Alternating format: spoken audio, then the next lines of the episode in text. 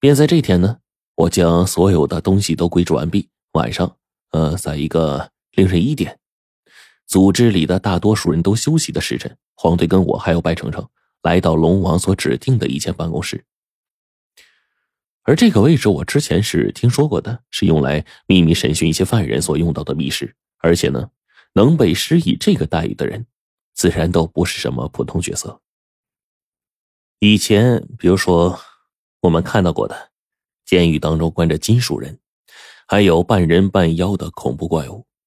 可是啊，龙王竟然选了一个这么平常用来审讯的地方，究竟是为什么呢？我跟环队还有白程程。在美女秘书小月的带领下，一步一步的朝着龙王所在的房间里走去了。而到了今天，这一路之上啊，小月姐这脸上都难掩严肃之色，还有疲惫，可以想象他最近是在忙碌中度过的。而且作为龙王的秘书，整天忙上忙下，小月姐都这么忙，那龙王那边的事儿啊，可想而知啊。四个人一致的脚步，轻轻的，我们就来到了这个目的地。小月姐打开金属大门，放我们三个进去。在那之后，金属大门关闭，小月姐就站在门外等着龙王的吩咐。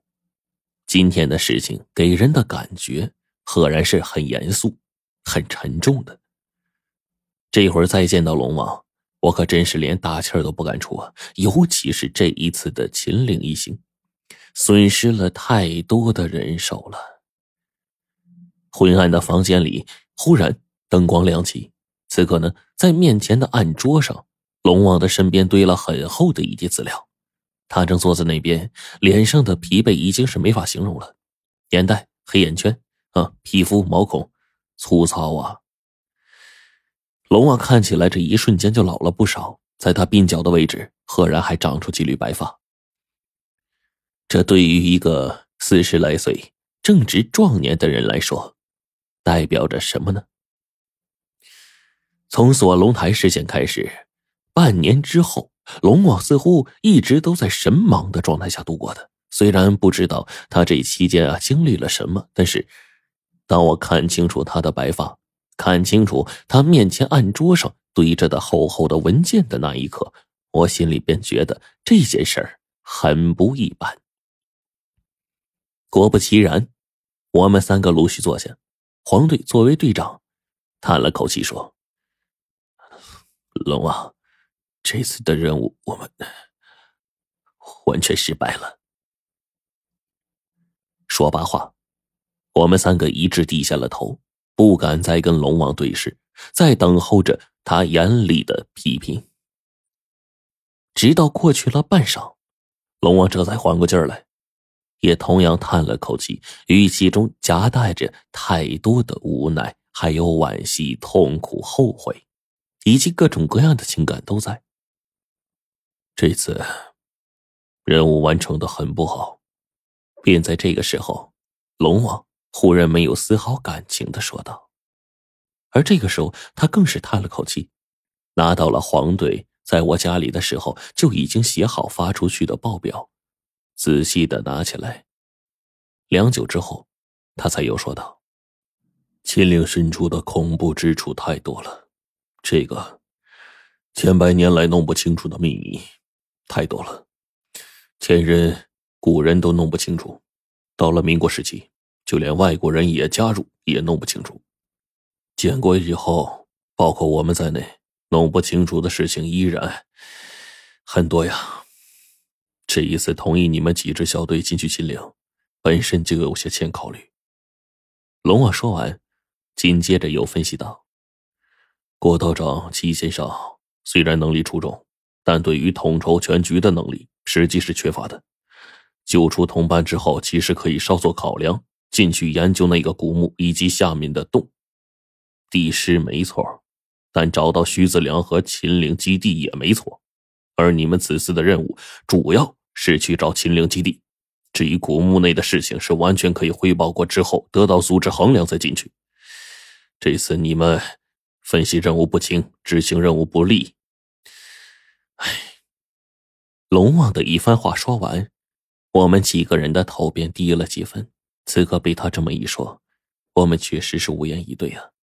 最开始的时候，我们的任务就是去寻找那个秦岭基地，找到徐子良的老巢。可是后面放着需要执行的任务不干，我们跑到地穴当中探秘，更是带来了这么大的伤亡。这也确实是事实，是我们考虑不周。然而这个时候，龙王就开始说起另外一些东西。刚才说的是此次任务的最大败笔，然而败笔也算是收获。从你们进去的陵墓以及下方的地尸墓黑洞，也算是跟我们提了个醒，更是间歇性的帮了我们一些忙，整理出来了更多的头绪。这个呢，我们后面再说。